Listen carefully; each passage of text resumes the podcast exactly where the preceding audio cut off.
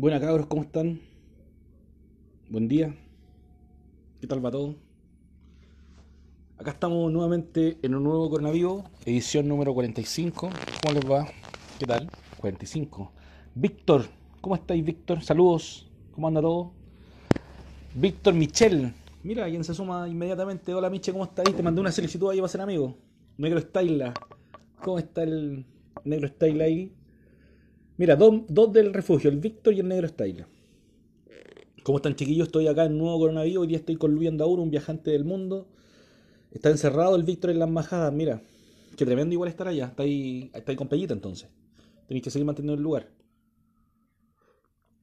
Hola Miche, ¿cómo estáis? Bien, aquí haciendo un nuevo coronavirus, edición número 45. Hoy día estamos con Luis Andaur, eh, lo deben conocer tal vez de visitante, eh, un periodista viajero tremendo. Así que hoy día estamos eh, comenzando este nuevo coronavirus, edición número 45, el día 24 de junio, 5 para las 8 de la noche. un segundo, voy a acomodar esto de nuevo. Mimo Tuga, ¿cómo estás? Bueno, les cuento, Mimo Tuga va a estar con nosotros la próxima semana, el lunes próximo. Eso es una, em, eh, una primicia porque todavía no levantamos el flyer. Saludos, Tuga, ¿cómo estás ahí, Valparaíso? Aguante el, el, primo de Valpo. Estamos aquí en el nuevo coronavirus. Esta es la edición número 44. 45 programas llevamos con este. Y Estamos hoy día esperando a Luis Andaur. Vamos a hablar un poquito de viajes, un poquito de lo que está haciendo él con bicicletas. Cronox, saludos a los amigos ahí de, los Chalo, ¿cómo estáis? Bienvenidos en este nuevo coronavirus. Acá estamos en este nuevo episodio. Hoy estamos con Luis Andaur. Vamos a hablar de viajes, de bicicletas, de ciclovías. Alvarito, ¿cómo estás? Aguante, cabro. Juan, Juan Andrés, saludos a todos los amigos que se han ido conectando. Recuerden seguir ahí las redes de Aurea Ediciones Chile, que hoy día tenemos un regalo para Luis Andaur, que es eh, Zombies Chileno. Aurea Ediciones Chile también ahí son uno de los amigos auspiciadores, así que estamos trabajando con eso. Patolín, saludos. Augusto Flores, aquí sean todos y todas bienvenidos a este nuevo coronavirus. Eh, estamos haciendo esta nueva conversa, espero les haya gustado lo que hemos realizado. Llevamos ya 45 cabros, así que ha sido todo un viaje este proceso de llevar los coronavirus adelante. Hoy día estamos con eh, Luis Andaur y no olviden antes que eh, se salga alguno, el viernes a las cinco y media con el profesor Atria. Vamos a hablar ahí de, sobre el proceso constituyente. Eso está bien, bien potente. Buena, Pipe. Eh, mira, Álvaro dice, ¿cómo le voy a pasar? Bueno, se los manda la editorial directamente a la casa. Puente Alto despertó, buenas chicos, ¿cómo están? Los chiquillos de Puente Alto despertó, que ahí el lunes estuvimos conversando con el sensual Spider-Man y estuvo bien entretenida esa conversa también. Y está ahí en la red de Puente Alto despertó, pronto lo voy a subir acá. Ahí tiró algunos datos bien interesantes el, el sensual Spider-Man. Eh, ¿Cómo van chiquillos? ¿En qué parte de Puente Alto está en el Pipe? ¿En qué parte está ahí en Pirque? Andrés, saludos Andrés. Por favor, hoy día no sea, no sea un, un hater eh, no sea un hater André hoy día, vamos a mencionar a... Mira, dice que Atria TC. Bueno, vamos a ver el, viernes cuando lo conversemos, si es TC o no. Andrés tiene trayecto, trayecto Tour, tiene ahí, busquen sus libros también los amigos de trayecto. Alemeister, ¿cómo está? Panchito, ¿cómo está? Hoy día vamos a estar con Luis Andaur, les cuento a todos, vamos a estar conversando sobre viaje, bicicleta, ciclovía, y todo lo que conlleva. Vamos a ver si puedo poner esto acá arriba, chicos. Denme un minuto.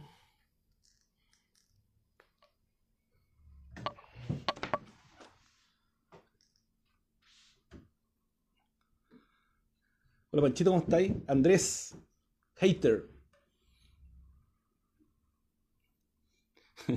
El Álvaro dice que no hay ningún pago por su lado. Oye, ¿cómo ha estado la fiscalización en su lado? ¿Han habido Bien, la publicidad dice ahí Francisco. Bueno, vamos a ver cómo anda la publicidad. Adrián no está en reunión. Señor Adrián Rodríguez. Negro Pablo, saludos también ahí, compañeros. Tres minutos, dice Adrián. Pero si todavía no, comienza, parte a las ocho. Adrián Rodríguez ahí, el profesor El Mayas. Eh, bueno, cabrón, hoy estamos con Luis Andaur y mm, estamos eh, hablando, hablando de viaje, de bicicleta, Mira, los cabros dicen que ahí en Pirque a toda hora del día hay, hay control. Claro, porque está el cordón sanitario acá en el puente San Ramón y, eh, Conchalí City, la Florida, no ha pasado nada. En Puente Alto, claro, el control sanitario acá del cruce de Pir, que está bien, bien, eh, bien complejo. Eh, oye, cabrón, les cuento, estoy esperando a Luis, Luis y el viernes voy a estar con el profe Atria y el sábado con Moyenay Valdés, ex eh, integrante de las Mamas Soul, y el lunes con el mismo Tuga, que por ahí andaba metido en este, hace un, hace un ratito el Tuga. Así que saludos para todos ellos, estamos armando ya la programación de la otra semana. Eh, les puedo confirmar que ya Nacho Pop también se viene en la conversa con nosotros, que fuimos compañeros de la universidad. Así que eh, harto amigos ahí va la conversa en los problemas que se están dando. Ahí está don Luis Andaur en esta nueva conversa de Coronavivo, programa número 45. Lo vamos a hacer esta nueva conversación en Coronavivo de hoy. Recuerden seguir la cuenta de Aurea Ediciones Chile, cabros. Eh, Hola. está Luis Andaur. Exactamente, el mismo. No se ¿Cómo nota, está Luis? No se nota el tigre. ¿Tiene algo que ver con.? Sí, se nota. Se ve, se ve. Qué bueno. Espérate. ¿Cómo estáis, Luis? Voy a direccionar la luz para que me vea más. Espérame. Bueno, dale, dale, no hay problema. Bueno, estamos con Luis Andaur en nuestro programa número 45 hablando de viajes, animales, bicicletas, ciclovías, actualidad, coronavirus, eh, todo lo que está generando hoy día la actualidad. Ya, ahí sí. Luis, ¿cómo está ahí? Bien acá, había, había salido, yo salgo una sola vez en la semana a hacer las compras, así que aproveché de hacer todo, parafina, todo una pura... Y evito... Bueno, está, ahí, confinado entonces, está ahí en la casita encerradito. Sí, súper eh, súper estricto porque vivo con mi mamá, entonces tengo que cuidarla mucho a ella. Si fuera por mí, eh, me cuidaría bastante. o hay que solidarizar y empatizar con, con los demás. Entonces no se puede llegar y, porque no te pasa nada, no cumplir las reglas, pues hay que hacerlo. Y más que eso por un tema, de, obviamente, de salud o medio calor. Sí, claro, uno, uno no solamente se cuida por uno, uno se cuida por los otros. Y eso es súper importante entenderlo también. Claro, por los que no conoces, por los que conoces y por los que no conoces. Sí, bueno, hay gente, ojalá que todos lo entendieran así. Pues. Mucha gente, eh, eh, lo curioso es que yo me eh, salgo y veo demasiados autos en la calle, ahora un poquito menos, ¿ya? Pero hace un par de semanas atrás es como que acá en Peñalolén estuviese todo normal, pues. Y, y realmente creo que esa percepción nos dio la razón en el sentido de que fuimos la, hemos sido la, comuna con más tráfico después de después de Las Condes, después de Providencia, perdona. Después de Providencia somos nosotros en Peñalolén. Y llegamos a, estar en el ranking 2 de personas con, con, más, más incidencia, más nivel de contagio y llevamos como 110 muertes acá en la comuna. Entonces, harto. Es harto para una comuna de 200.000 habitantes. Es mucho. Sí, bueno, yo, yo soy de Puente Alto y Puente Alto está lleno de gente infectada, está muy complicado y también el hacinamiento está muy duro acá en la zona. Está bien complejo todo eso, todo eso que viene. Lo curioso es que en Puente Alto ocurrió un fenómeno bien especial, porque usted tiene un, un alcalde que, que, bueno, por lo menos sale harto en la tele, sale harto. harto, harto.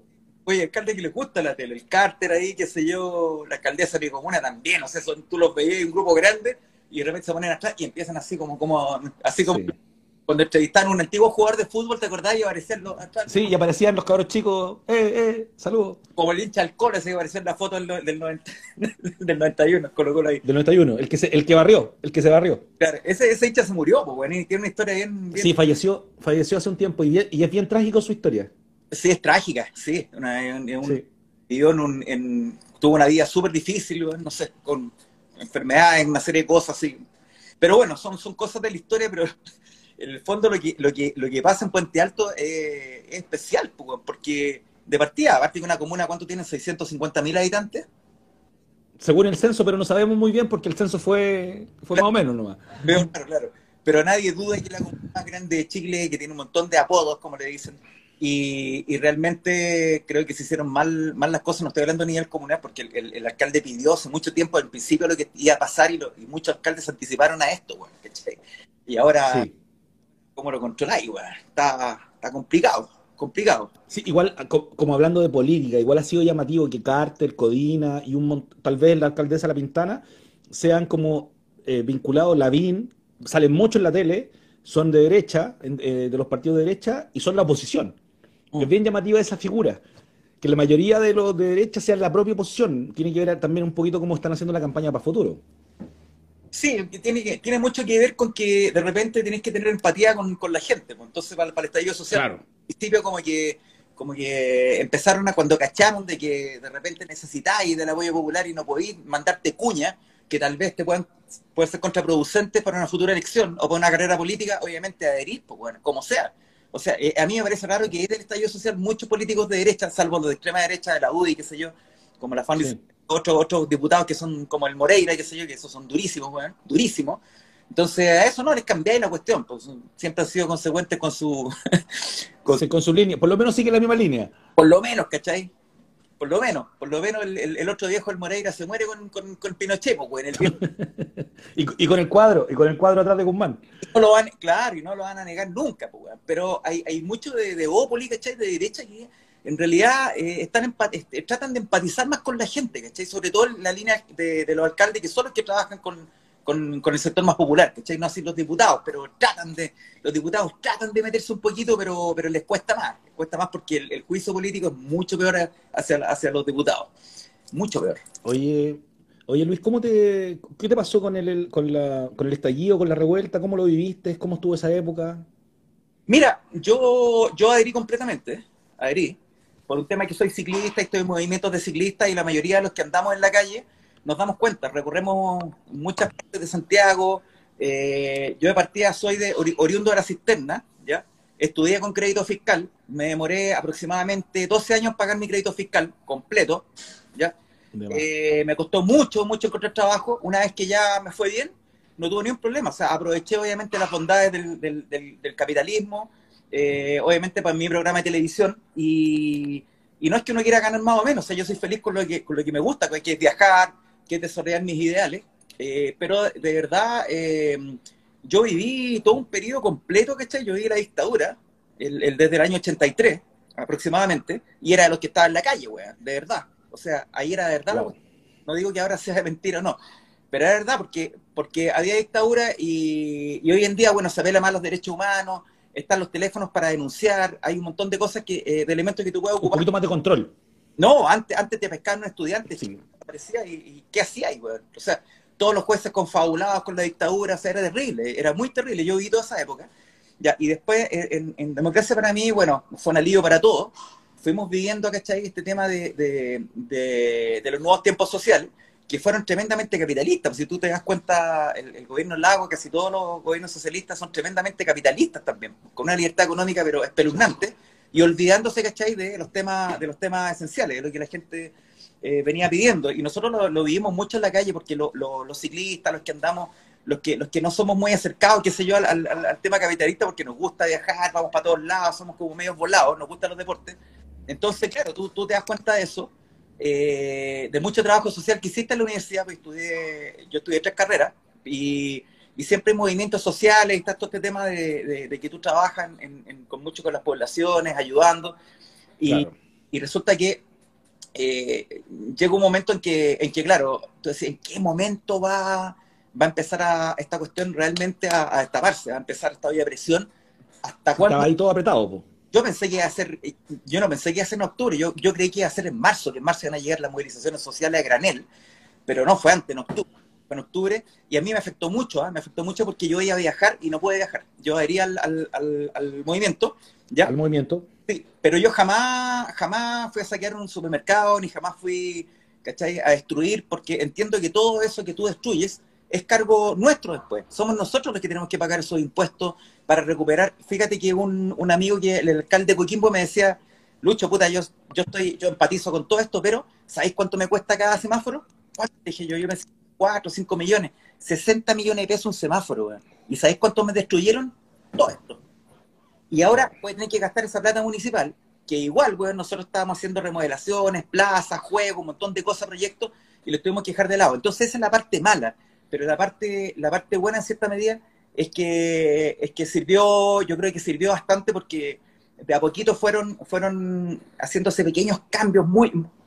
faltó, faltó bastante, pero ahora tú te das cuenta que llega la, la pandemia y aparecen 20 mil millones para esto, 12 mil millones para esto otro, todas partes, eh, los, regalitos. Había recursos, siempre hubo recursos. Claro, tanto que reclamaba la derecha, ¿cachai? De que, de que de que cómo se llaman los bonos de la señorita Bachelet, que se yo, dejando de lado todo el tema político, haciéndolo súper transversal. y resulta que todos hacen, hacen como lo mismo. Eh, aparecen los bonitos y reclaman al otro lado, pero ahora no sé, hay, hay, lo quieran o no, pero hay lucas. Hoy día entrevistan al ministro de, Hacienda en la mañana y saca fórmulas, weón, y de repente te dice una semana, una semana para atrás, te dice, no, es que, que hay tantas demandas, que estamos tratando como lo, estamos haciendo todo lo posible, weón, y de repente, mágicamente, aparecen 12 mil millones de pesos. Oye, ya, y subsidios para, para, para, la clase media. No, es que no se puede. Y pasa, qué sé yo, tres días más y empieza voy a, a presionar un poquito. Oye, bueno, y viene Piñera, se sienta, parece que no le pregunta a nadie y dice mágicamente, oye, hay 20 mil millones de dólares para apoyar, qué sé yo, a la, mediana empresa, qué sé yo, ahí. Entonces aparecen de todos lados las ayudas, no sé, es súper rara esta cuestión de... Oye, con, respecto a eso, sin, sin, ser fan de Moreira, como lo acabamos de mencionar, Moreira el otro día hizo, se acusó un poquito ahí el tema, que a ellos les decían algo, que se quedaran, por ejemplo, en los 65 mil pesos para cada familia. Y decía, bueno, nosotros nos dicen eso y nosotros ahí defendemos. Pero después el presidente dice que se pueden dar 100. Entonces, a mí, a mí que me avisen, que me avisen para saber por qué peleo. Decía, no estoy defendiendo a Moreira, para nada, pero, me, pero la derecha cumple, está con esa mentalidad también. No, no se podía, no se podía, y de repente sí aparece. No, fíjate que Moreira estudió en mi colegio, en el, en el Salesiano, de ahí de Gran Avenida estudió en mi colegio, siempre ha sido de, de, fue de la cisterna de esa comuna, de las celebraciones de, ¿cómo se llama?, de, la comuna que es el 30 de mayo, siempre me encuentro con, con él, con tu Capel Jiménez, ¿cachai? Y de repente... Como, personaje, como personaje de la, de la comuna. Son, son, como amigos, ¿cachai? Entonces, pero de repente, bueno, uno lo detesta por, por, por, su, por ser tan extremista, tan de derecha, pero si tú te podrías pensar, ha sido uno de los pocos que ha sido consecuente con, su, con, su, con su crítica, siempre. O sea, jamás va a negar el viejo y si el día de mañana hay, no sé, pues hay una revuelta, cualquier cosa que el tipo lo, lo para, lo pone en un paredón, hace una revolución, el tipo va a decir, no me niego, yo sigo con esta cuestión, yo sigo pensando. Maldonado, ¿cachai? Que es como, es como Ahora, la particularidad, la, particularidad con este tema de político es que sabes cómo piensa, no hay dobles caras. Claro. No es, tú, tú no vas Tú vas a pedirle algo, pero sabes que te va a responder. O le vas a preguntar algo sabes lo que te va a responder. No hay una. No es amarillo, en cierto modo. No me gusta, pero no es amarillo. Claro, no es un camaleón como, como, ciertas facciones de, algunos partidos políticos que se dan vuelta y como que se hacen alianzas. Y, ahí, al medio, al medio, al medio. Como camaleones, así como que van cambiando, su, cambiando sus cromatóforos, así, pero, pero dependiendo de la situación. Pero claro, eh, uno dice, bueno, ¿quién mejor? Un, un, tipo que tú sabes cómo es, que sabes cómo reaccionar, que se va a morir así, o el que se te da vuelta y que anda para atrás, como... Y por otro lado tú decís, bueno, es bueno que la gente derecha de repente se socialice un poco, ¿cachai? Se socialice, deje un, po un poquito de lado e-, ese, ese seco que tiene y sea un poquito más empático, ¿cachai? Con, con el lado más social, ¿me entendés? Eso, eso son como, como, como cosas que hay que, que, hay que rescatar, pues, pero sí, bueno, es muy desagradable, muy desagradable. Por todos lados, ¿ah? O sea, yo, yo siento... Sí, por los dos lados yo siendo un tipo más, más cargado para el lado, para el lado izquierdo, ¿cachai? Siempre, por, por mi papá, mi familia, todos derechas, todos. O sea, golpe militar y mi abuela con los cuadros de, de Pinochet, mi abuela con un gobelino de Pinochet, y mi el único, el único disidente, pues bueno, el único. Los demás, todos, weón, vi a mi general y la weá. Mi papá el único, y yo a mi viejo cómo lo humillaban, weón, y la weá, y, me, me, fui al lado de él y fuimos, prácticamente lo único, ya después cambiaron todos, ¿cachai? Pero, pero, pero fue una historia bien... bien pero Hicieron, hicieron la fuerza. Claro, es que después tú lo vi en la universidad y lo vi en, lo vi en la calle y, ahí ya definitivamente no es que, no es que seas político, no es, que adhieras a algún partido político, sino que tu sensibilidad va más a un lado, ¿cachai? Ahora, si, si obviamente esos valores yo lo encontrara en, en, en la derecha o en otra parte del, del, de la esfera política, obviamente me acercaría más a ese lugar, pero, pero todavía... Sí, pero no está, po. pero no está. No, existe un poco ahí, trata, hay gente de Bópoli que trata de ser un poquito más social, pero no sé hasta qué punto, pues, no, no. Sí, es bien, es bien compleja esa mira. Oye, Luis, mira, llevamos 15 minutos en esta conversa muy rápida. Eh, se pasa muy, muy, muy volando. Yo, cuando comenzamos no te agradecí por el espacio que, que, te, que te di para conversar. Te cuento, este programa lleva 45 em, emisiones, tres meses desde, desde la pandemia, llevamos tres meses haciéndolo, se llama Corona Vivo y hemos tenido un sinfín de invitados. El viernes a las cinco y media estamos con Fernando Atria, hablando de constitución. Y el sábado a las 18 horas con eh, Valdés, que es ex Mama Soul. Y el lunes, 19 horas, con el mismo Tuga de Valparaíso, uno de los mismos, más famosos del mundo, pero no va a estar de mismo para que pueda hablar. Eso es importante. Ah, perfecto. Oye, Luis, tengo un montón de preguntas eh, con respecto a visitantes, a tus viajes, que ahí yo sé que tú tienes un mundo para conversar.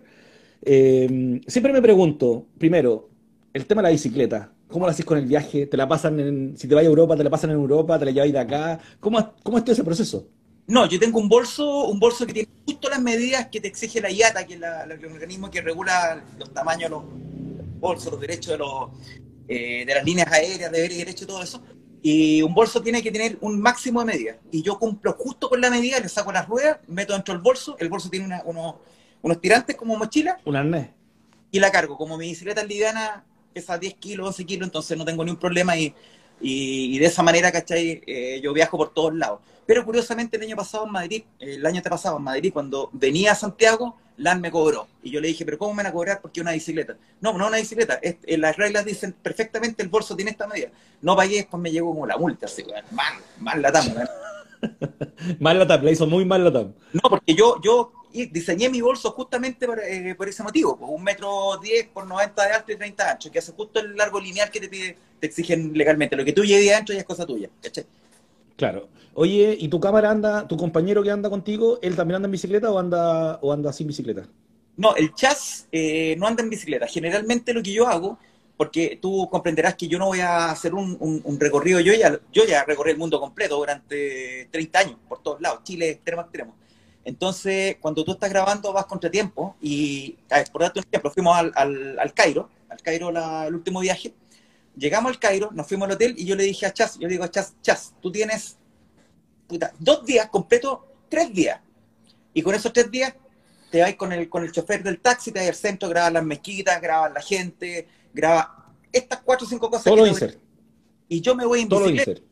Claro, yo me voy en bicicleta con mi GoPro, con mis cámaras chiquititas, me la instalo en el casco, qué sé yo, y voy, y voy recorriendo la ciudad, todo lo que encuentro, una feria, qué sé yo, todo lo que, lo, lo que haya. Después, Todo lo que te llame la atención. Claro, así que yo grabo, nos, jun- nos juntamos, qué sé yo, al tercer día, o sea, igual eh, dormimos en, en el mismo hotel, eh, qué sé yo, a veces piezas separadas, a veces juntos, y cuando comemos, eh, pasa eso a los fotógrafos, oye, mira, mira esta foto, qué bonita, y mira lo que sale acá, y empezamos como a, caché, como, como a hacer una pequeña competencia así de cómo están las imágenes de que Sí, a, a compartir y además de eso, a saber qué te falta. Me falta ir a tal lado, anda tú, anda yo. Me imagino que ese es el, Claro. el y de vuelta. Es muy entretenido ese tema, ¿cachai? De, de, de sentarse en, un- en- en una mesa a comer, ¿cachai? Y empezar a planificar. Y marcamos, y yo marco los puntos, le digo, Chas, mira, este, este y este son los que yo descubrí, bueno, y mira, ok, este, este tengo yo, pa, listo. Eh, al día, al día subsiguiente, ¿cachai? El día siguiente, cuando ya nos juntamos, hicimos todo el recorrido, pa, vamos a los puntos. Entonces ahí subimos la bicicleta, ¿cachai? Al, al vehículo para ganar tiempo y hacemos los enganches y todo ahí. Pero antes yo me lo hice todo en bici, o sea, recorrí toda la ciudad completa, ¿cachai? Y después hacemos los enganches.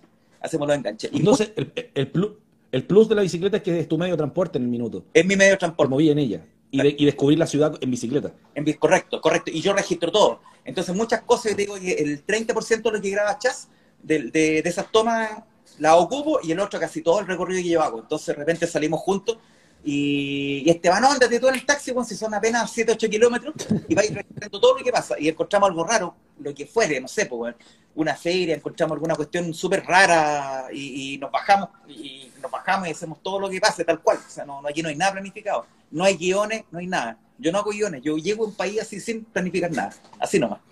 Oye, y después el texto lo escribes, el guion eh, lo haces después en la casa, cuando tienes todo grabado. No, el no. texto que, que vas relatando. No, no hago guion, no hago nada. Yo, mira, eh, tradicionalmente yo le aviso al canal y le digo, ellos me piden una serie, y le digo, oye, me encantaría hacer eh, la- como la última, Etiopía, la ruta del Nilo, que era como parte en Alejandría, y pasaba por el Cairo, por, eh, por Luxor, ¿cachai? Seguía por Sudán hacia abajo, a Etiopía, y hasta Uganda, hasta el Nilo Blanco que se llama, Nilo Azul. Y que no el motel, el Nilo Azul.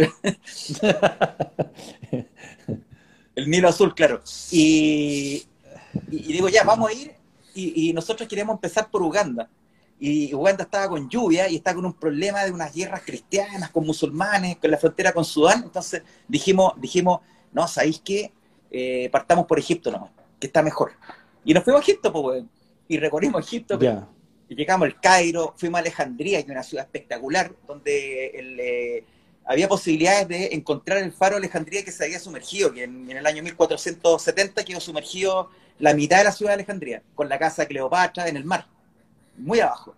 Y, eso estaba cerrado. Y hace poquito se descubrió y yo me conseguí un permiso especial, me costó cara en la wea, pero bueno, pero todo lo que yo había visto era una réplica del faro y todos llegaban a darse vuelta, la réplica del faro, oh, este, y no, pues estaba sumergido. Y me metí en el agua, ¿cachai? A bucear donde había aviones eh, sumergidos de la Segunda Guerra Mundial. Me topé con wow. Y con un Bristol de la Segunda Guerra, qué sé yo, eh, inglés, y a como a 30 metros de profundidad. Y ahí me, metí como el, fui con un guía, con un instructor, pero espectacular de marino, y me llevó a la casa de Cleopatra, que estaba sumergida. La biblioteca estaba sumergida de Alejandría también. Y el faro, partes del faro que estaban eh, abajo, ¿cachai? Yo me acuerdo que había visto unas imágenes virtuales en Geo, pero nadie nos había metido a usar el faro. Si esto es nuevo, ¿cachai? De hace, no mucho. Y unas medusas, weón, que si te, te llegaban a tocar, weón, eran súper urticantes, weón. había dos metros del campo de medusas, así. Nosotros las pasamos entre medio, así, y no nos fueran a, a urticar, A, a, agarrar. Y estaba todo, todo como, como, como gas, y como, como no se veía nada. Y de repente pasamos los 15, 20 metros y se abrió todo espectacular y estaba el faro de Alejandría abajo, en otra parte de la, se veía como una ciudad sumergida, era espectacular. Y wow, pues, el primero que me metí ahí, pues, y después, bueno, hicimos un capítulo de eso, muy bueno. Eh, Chas no se metió a bucear porque no está certificado, pero yo grabé con mi cámara todo. Eh, después volvimos al Cairo, y en el Cairo fuimos a, las pirámides, pero dijimos, oye, pero las pirámides de Egipto son como muy clásicas, como que todo iba a las pirámides, como que no tiene mucha hay que mostrarla obviamente, pero hay otras cosas. Y nos encontramos que habían pirámides a 40 kilómetros de las de Achur, que eran más antiguas que las de Egipto. Y más encima, más interesante porque tú te podías meter adentro y había momias y cosas así. Lo que pasa es que la gente no va al otro porque el otro era un lugar complicado por el tema de los, eh, por el tema islámico, ¿cachai? Por el tema de la seguridad. Entonces todos se quedan como en, la, en, el tour de, las pirámides de Egipto, que dicho sea de paso, están metidas dentro de la misma ciudad con, una reja y tú pagáis una entrada magnética, con, con detector de metales. O sea, imagínate que el MIM fuera las pirámides de Egipto, el MIM de la Florida, el Museo Interactivo. Y ahí mismo, si están en la ciudad, en la ciudad. Ese parque, el Brasil creo que se llama. Imagínate que ese parque fuese las pirámides de Egipto, en Santiago. Lo mismo, pero en el Cairo. Lo mismo, metida en medio de la ciudad. Y tú te juráis, ¿cachai? Que te subiste un camello haciendo una travesía dos días. no, no, están ahí mismo. Entonces, en, el desierto máximo y no, están ahí en la ciudad.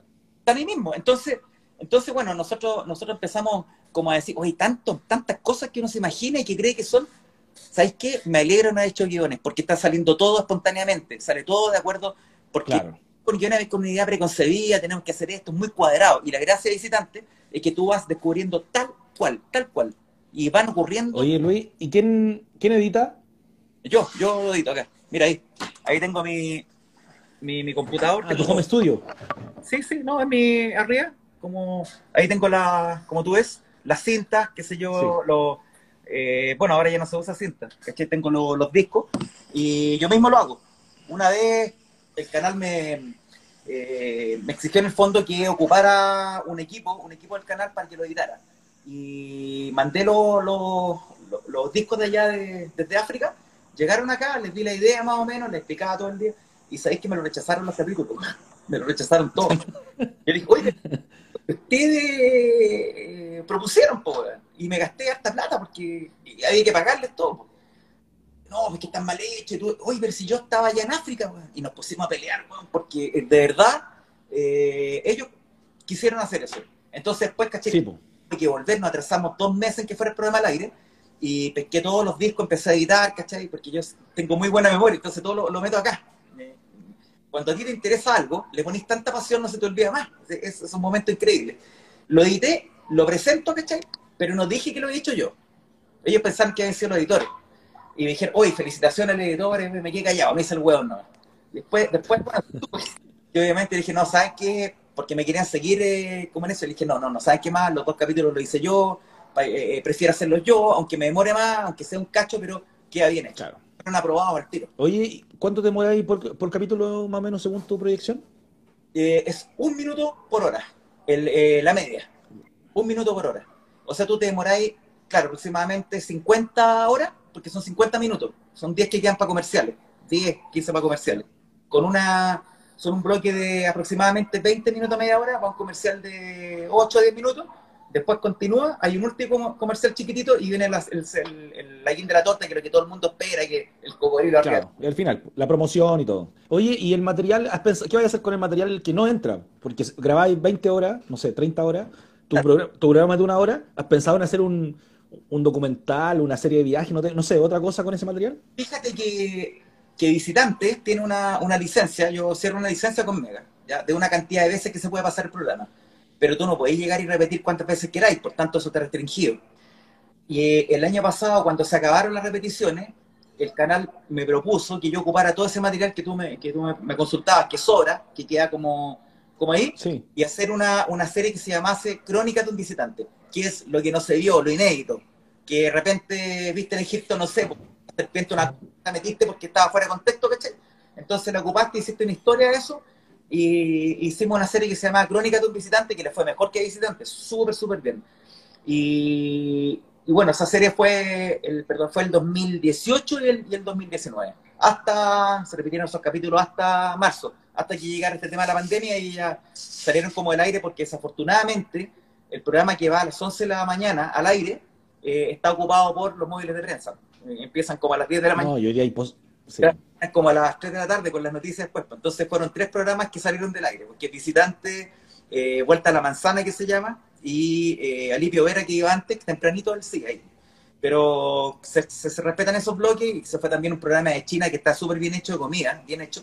Y, así, pues la mayoría de los programas que están en esos bloques por ahora se reemplazaron. Claro, tuvieron que parar, pues. sí, lo lógico. Oye, y me imagino que cancelaste viajes para este año, quedaste parado, ¿no? ¿Tenía ahí alguna salida, no? Sí, sí. Teníamos listos los presupuestos. bueno, yo estoy auspiciado hace aproximadamente 30 años con Oxford. Como 30 ¿Del 91? Del, eh, del 89, 89. Lo que pasa es que el 90 me mandé mi primer récord, que que fue en el Aconcagua. Entonces ahí la gente me ubica más por, por ese hito. Pero son 30 años que llevo en la empresa. Eh, ellos siempre me financian. Eh, y ahora ocurrió un cambio de modelo de negocio desde el estallido social el canal cambió y la mayoría de los canales cambiaron. Echaron mucha gente, muchos amigos míos, qué sé yo. Fue un desastre también que Chile no quedara en el mundial porque tiró para abajo mucho el tema. Se, cayó todo. Tenía un montón de cosas de inversión respecto al mundial de Rusia. Y olvídate, pues, tuvo que salir gente ahí, ya no, no tenía sentido.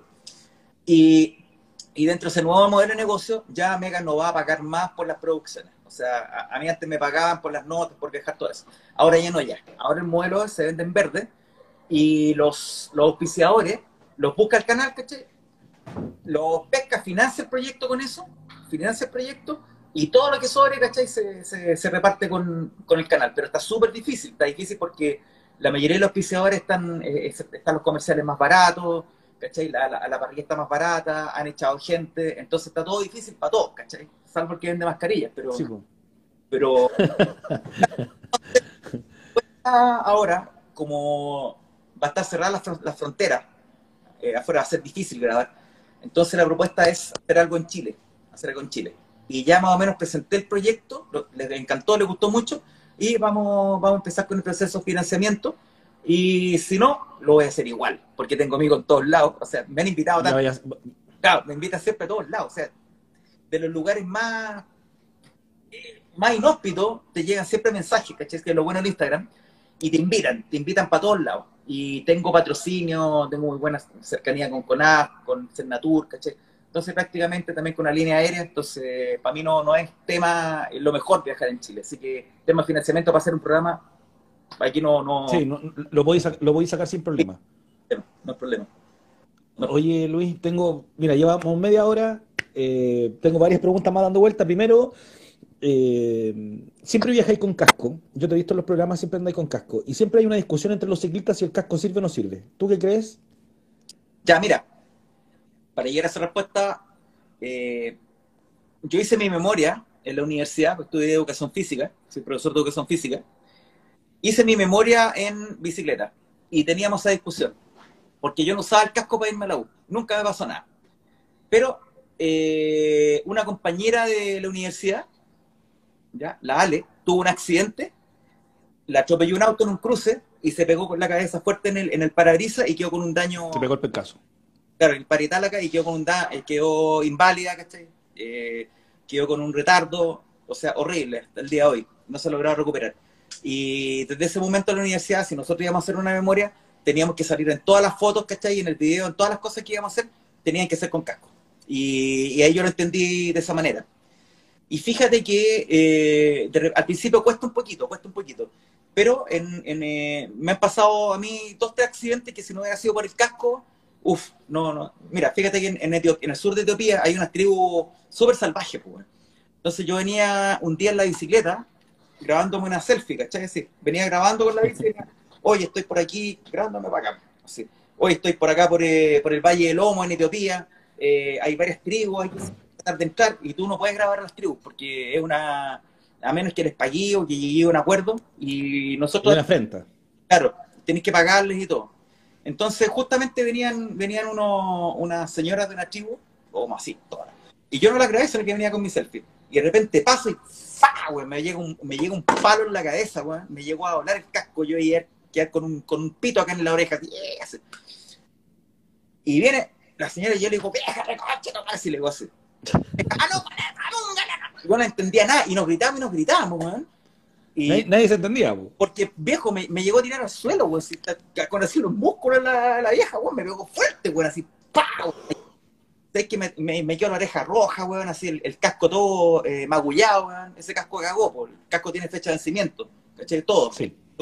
no podéis llegar y, y, justo atrás, por suerte, venía el guía, ¿cachai? Que era un traductor del OME, que era uno de los líderes con Chas, y nosotros habíamos llegado a un acuerdo. Entonces llego y yo le digo, selfie, selfie, selfie, no quiere decir, po. Él le trató de explicar, pero no entendía nada, así ya. Llegamos al archivo, ¿cachai? Y ahí ya grabamos después normal, pero ese fue, fue Cototo, pues. Después yo tuve acá en un accidente en Santiago, que vino uno de estos tipos de, que andan de BTR, no sé si era eh, como estas típicas camionetas que andan súper fuertes, y se pega una ola en U, una ola en U en campo de deporte, ¿cachai? Que tiene un bandejón al medio, tú no puedes doblar en U. Y yo venía en la bicicleta y este gallo se pega la ola en U y ¡pam! te pegaste el pencazo. Le pego el pencazo, salto como Jackie Chan, weón, por arriba del capó, caigo y paro primero con la cabeza, weón. Le pego en el, en el vértice, ¿cachai? Del, del eh, pencazo.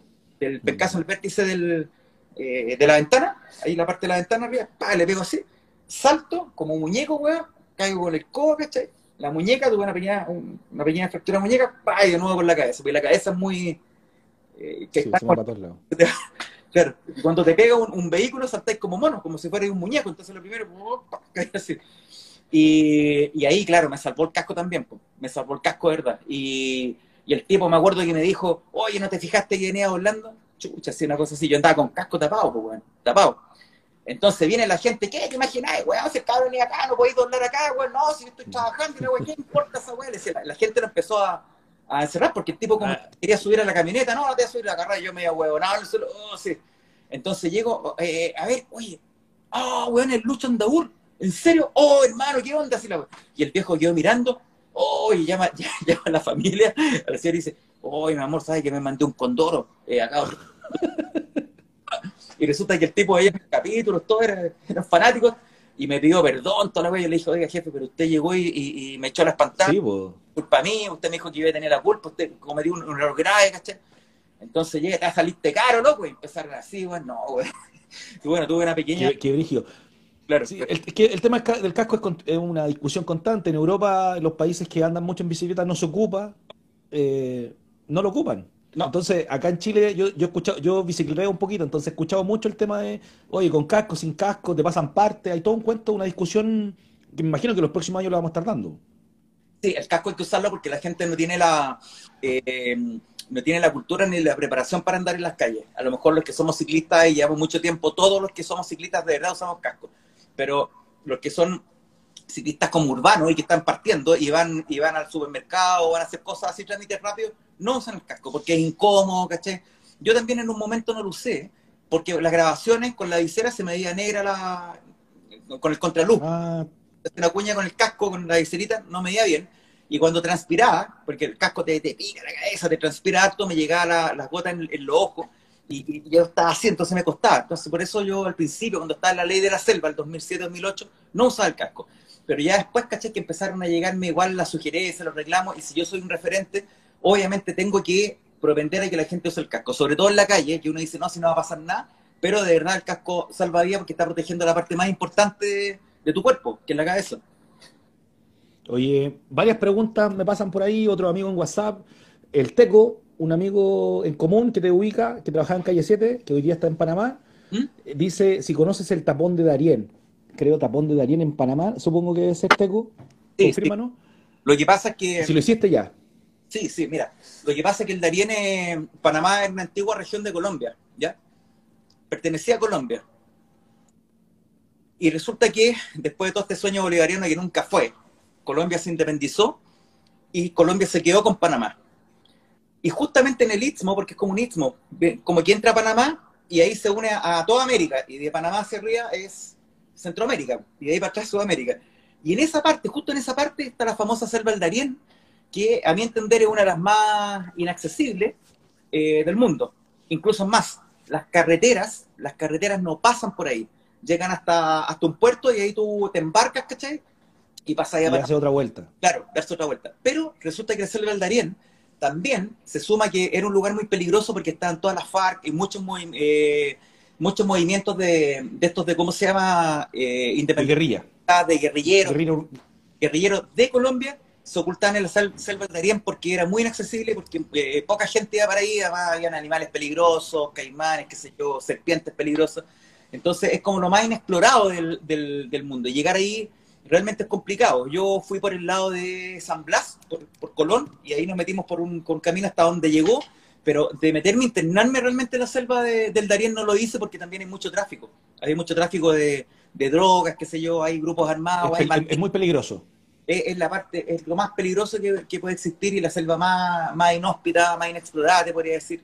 Entonces, pero, pero claro, son, son partes del mundo que, que son espectaculares. O sea, yo, Panamá me, me encanta, encuentro un país impresionante, incluso me gusta más que Costa Rica, que Costa Rica tiene más fama de estar con el turismo aventura, ¿ya? Pero Panamá tiene más biodiversidad de animales que Costa Rica, curiosamente. Es espectacular. Está caro, eso sí. Un gran país, pero vale la pena conocer. Sí, está bueno. Oye, mm, con respecto, mira, llevamos 40 minutos, en teoría te pedimos media hora, así que vamos a darle un poquito más de conversa. No hay problema. Ya estamos. Y eh, con, con respecto a los animales, no me ha hablado nada.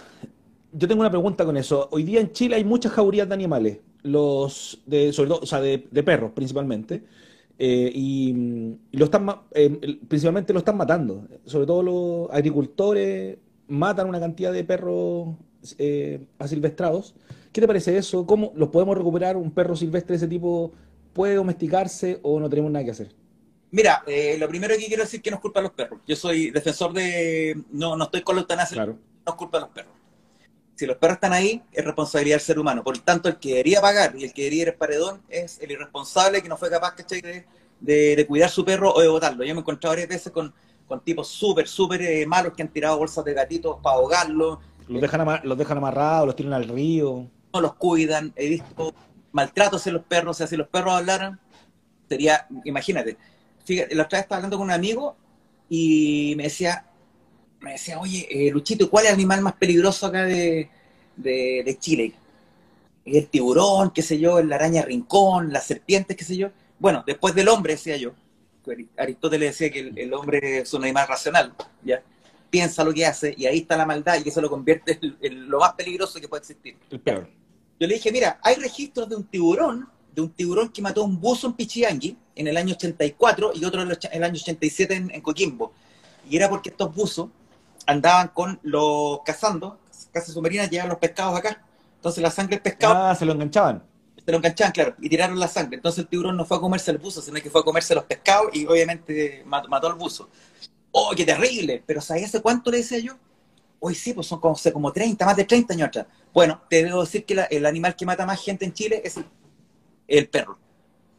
¿Pero cómo? Sí, pues nosotros tuvimos en la ley de la selva varios casos de, incluso de, de- de gente que tenía sus parcelas, sus cosas en, en una en Chicureo, en Colina, por esos lados, que un- una niñita se acercó a un Rottweiler y, y la mató, pues, en muchos casos. De acuerdo. Gente que mataron a un caballero, uno que se pasó a robar también, que los perros le hicieron mierda. Entonces en ese tiempo los perros mataban 6, 7 personas por año. ¿cachai? Eh, ahora no sé. Pero lo único que te puedo decir yo es que si los perros están en la calle o están en esa situación es culpa del ser humano, no es culpa de los perros, y los, los perros no tienen por qué pagar eso. Yo creo que eh, eh, de verdad también se le produce un, daño a, lo, a, lo, a, la, a, la, gente del campo, que puede ser que le coma a sus animales, pero esa gente es incapaz porque pesca la solución, ¿cachai? De agarrar una escopeta, de matar al perro, a lo mejor de agarrarlo porque hay mucha gente que es sádica, ¿cachai? Entonces, ah, perro mierda, y lo agarran y lo empiezan a torturar, weón, para matarlo. Entonces, como estamos en, como esto no es la ley de la selva, ¿cachai? O sea, yo, yo creo que eh, hay, hay, hay, métodos con que nosotros rescatamos un perro que era problemático o un perro que tenía algún drama, ¿cachai? Y se le disparaba un dardo, ¿cachai? Un dardo y el perro se le adormecía como como pasó, ¿cachai? Con el tema de, de, los leones que se escaparon de una jaula para el terremoto en el tsunami allá en loca varios leones arrancaron, ¿cachai? Y, en un circo eso. Claro, en un circo, sí, por el circo de las Montini. Y resulta que a un... circo de las Montini.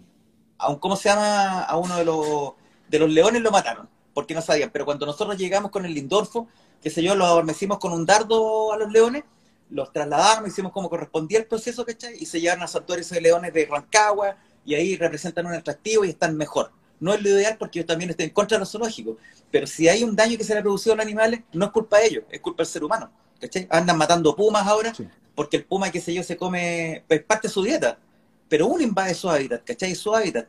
¿Y qué te va a hacer un puma si te come tres, cuatro animales? Salir con una escopeta a perseguirlo es, un animal que está protegido, ¿cachai? O sea, preocúpate. es bien llamativo. Pero el tema de los animales de las jaurías, que sí, pues yo entiendo que hoy día la gente que los votó, que los dejó tirados, pero no sé, en el cajón del Maipo, en varios sectores se han seguido reproduciendo, entonces se transforman en una, una plaga, entre comillas, digo. Responsabilidad del Estado, ¿cachai? Es responsabilidad del Estado. Ah, eso es importante. El Estado tiene, el Estado tiene que intervenir. Obvio, obvio, y eso está bajo la ley de protección, la ley 165 creo que es la que te protege, 211 bis, la que te protege la vida de los animales, ¿cachai? Y en ese sentido, eh, bueno, el SAC, puede, el Servicio Agrícola Ganadero puede determinar qué especie, ¿cachai? Es invasiva o se le puede poner una, un, periodo de captura, ¿cachai? Que no pasa lo que pasó con las langostas de Argentina, una cosa así. O invasiones de otros animales. Que, invadió el norte argentino y están, están desesperados. Terrible, porque la cantidad de, la cantidad de hectáreas que te consumen es impresionante. Y, en, poco tiempo, en muy poco tiempo. En muy poco tiempo. Si arrasa, pues, weón. Si esto es peor, una plaga, weón, es, es terrible. Y las plagas hay que controlarlas, obviamente. Y cuando tú vas a alguna isla chilena y hay, y hay especies nativas y tú llegas y metes un perro, obviamente estás cometiendo una responsabilidad. Pero, pero ¿quién va a pagar el pato? ¿El perro? No.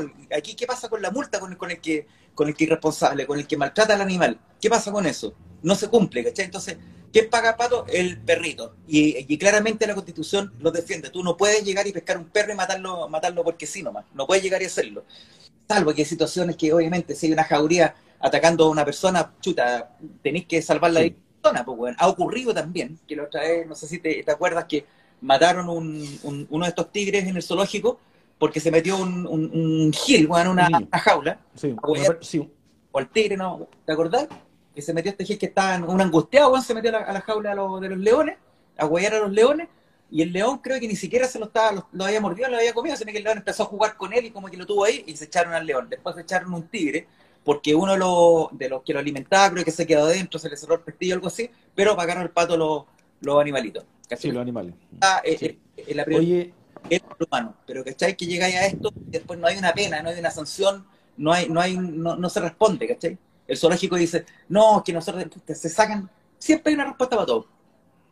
Sí. Oye, Luis, eh, nos quedan 5 o 10 minutitos más o menos de conversa porque si no luego se corta la conexión. Primero, dime, tres lugares de Chile que debemos conocer, sí o sí, según tu criterio? Tenemos que ir.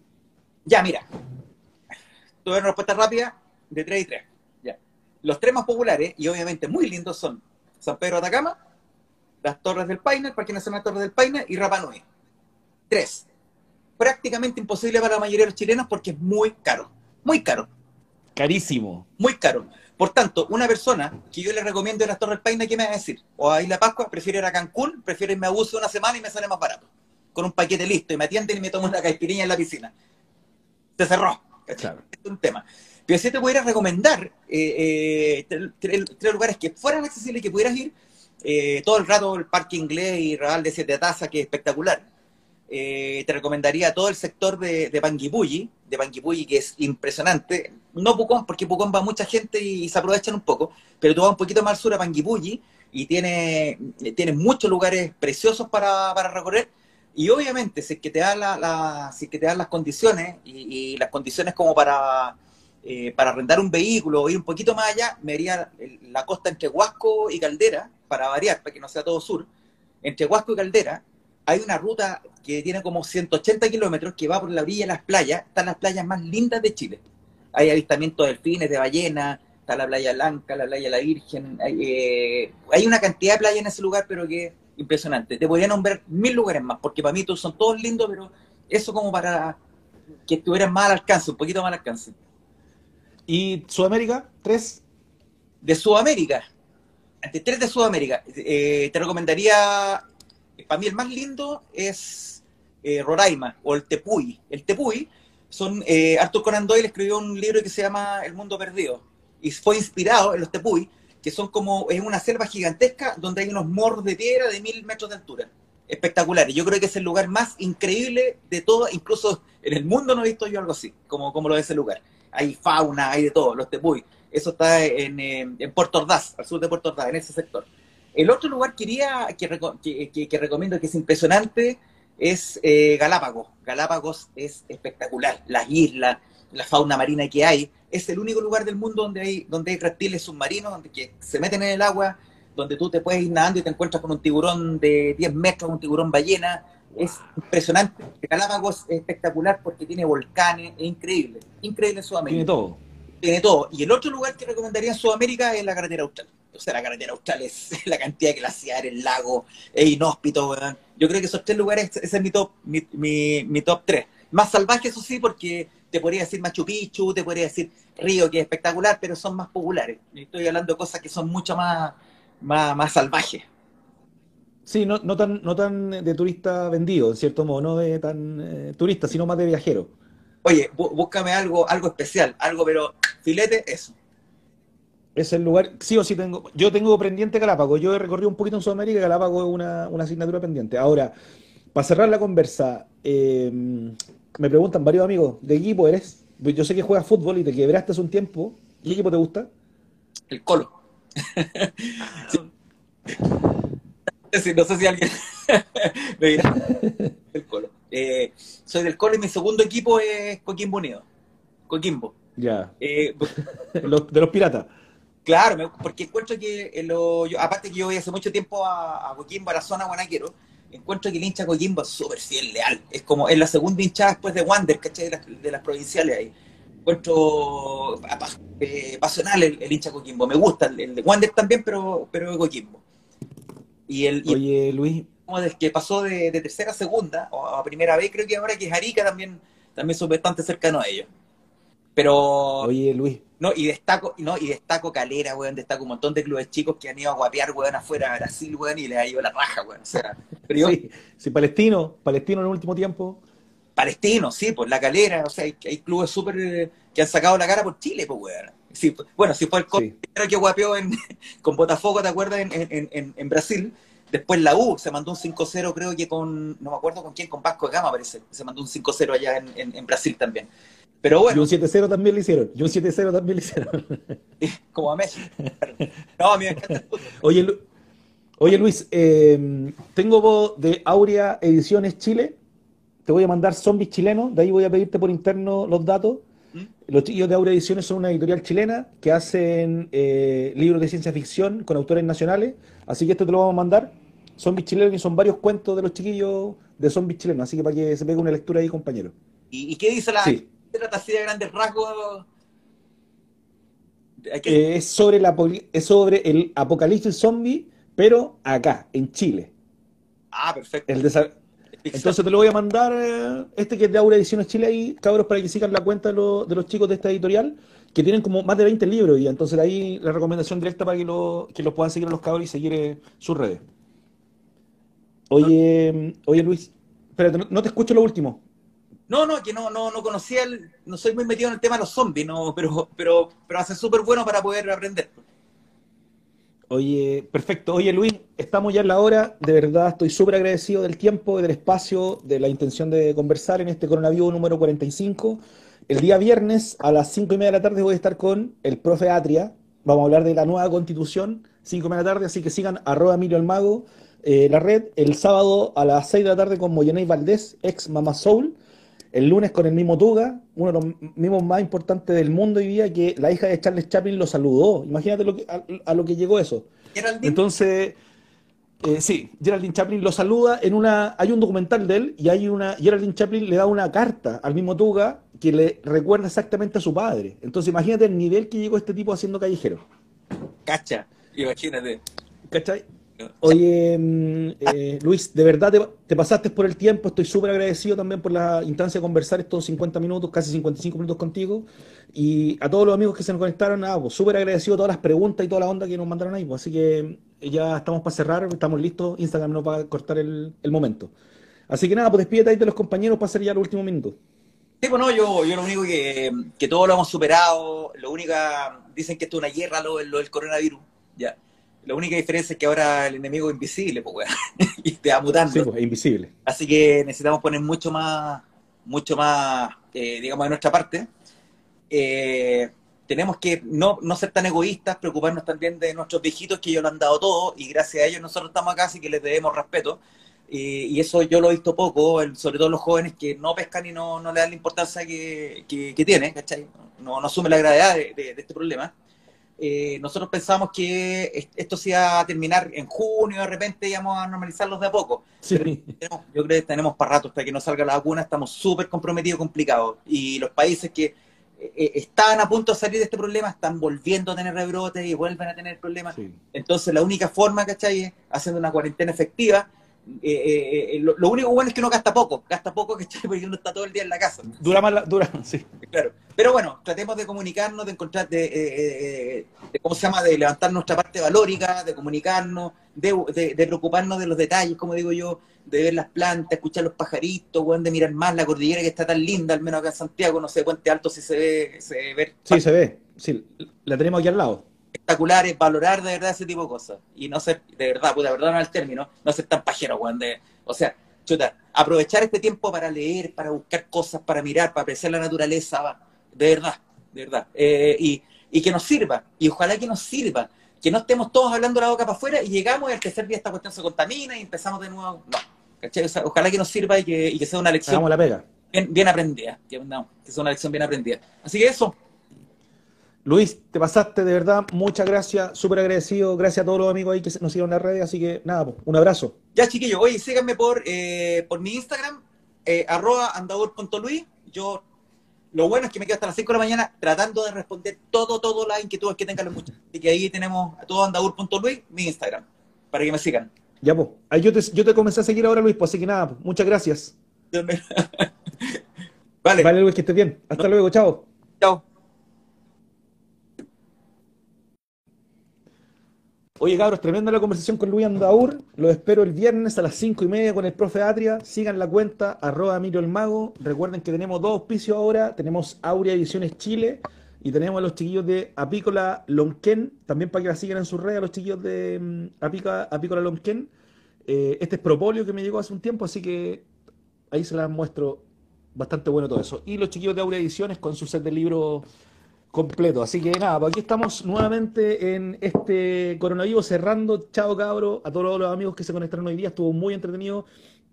Saludos al Ángel, al Claudio que anduvo por ahí, al Pantoja, saludos ahí a Hijao que también anda conectado, a la Angélica, eh, nada, a todos los amigos que se conectaron, sigan las redes. Diego va a quedar esto en Instagram, así que ahí vaya a poder ver la repetición. Y si no, en el canal de YouTube, Nada, pues, estamos conectados, seguimos con Corona Vivo, viernes 5 y media de la tarde, hablando de política, hablando de mm, nueva constitución, y si no lo pueden ver en directo, véanlo después de la repetición. Así que nos vemos, chiquillos, sigan arroba Emilio el Mago, que es mi cuenta, y estamos haciendo crecer este, este trabajo. Eh, no, si se puede ver, Álvaro, se puede ver, ver. Saludos, Chololo, ahí el primo. Estamos al habla, cabrón. Muchas gracias. Saludos, no sé, que todos los que están ahí dando la buena onda. Mira, Karen, te metiste de nuevo. Tú eres fiel. La Dani también ahí. ¿Qué más está el Pipe? Qué bueno que le gustó la conversa con Luis Andaur, pues así que los esperamos, nos vemos pronto el viernes, el sábado, el lunes, el miércoles ya está confirmado de la otra semana. Así que ayuden a compartir los flyers, pues chiquillos, los afiches, todo lo que estamos subiendo ahí con, las redes sociales. Y sigan también, arroba Puente Alto Despertó, arroba Ura Ediciones Chile, arroba Apícola Mañana tenemos concurso de libro, así que ahí los espero. Adiós, 27 segundos me quedan de la conversa.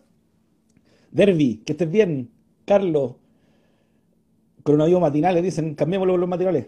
Chao cabros, que estén bien, nos vemos. Muy buenas noches.